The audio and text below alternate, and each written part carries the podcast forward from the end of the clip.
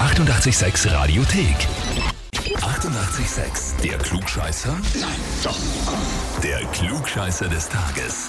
Und da haben wir heute die Elisabeth aus Altenmarkt dran. Ja, hallo? Hi. Servus. Hallo? Elisabeth. Scheiße des Tages. Ja, vollkommen Ja. richtig. So ist es. Wer ist denn die Tina zu dir? Die Tina ist meine Lebensgefährtin.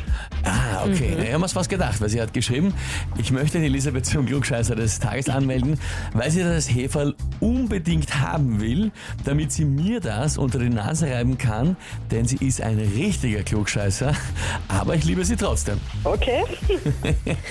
Das Mit was Nettem aufgehört, Ich das wollte ist gerade sagen, immer gut. das trotzdem finde ich ja schön, aber offensichtlich die unter Anführungszeichen Klugscheißerei schlägt schon durch. Ein bisschen. Ja, gelegentlich muss ich halt schon ein bisschen auf die Sprünge helfen. Ja, und ihr das erklären, so wie es ist. Auch eine schöne Ausdrucksweise. Auf Mhm. die Sprünge helfen. Aber ich mache charmant.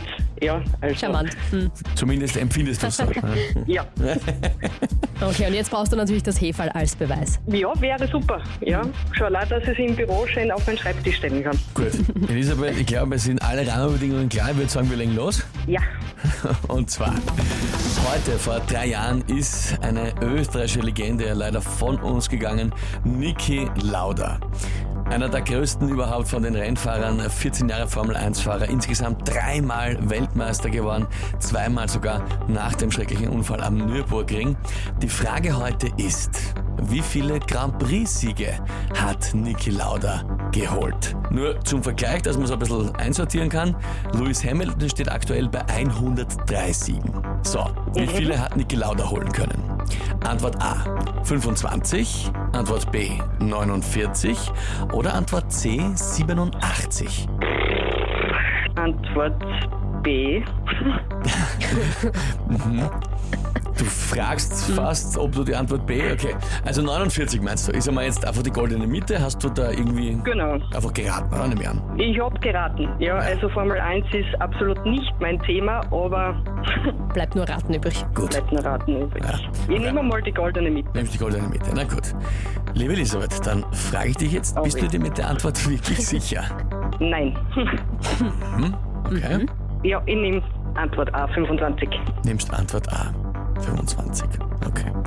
Na gut, liebe Elisabeth, schauen wir, was richtig gewesen wäre. Glaube ich. Ah, Keine Sorge, eh. Antwort A. Jawohl! Ah, yes!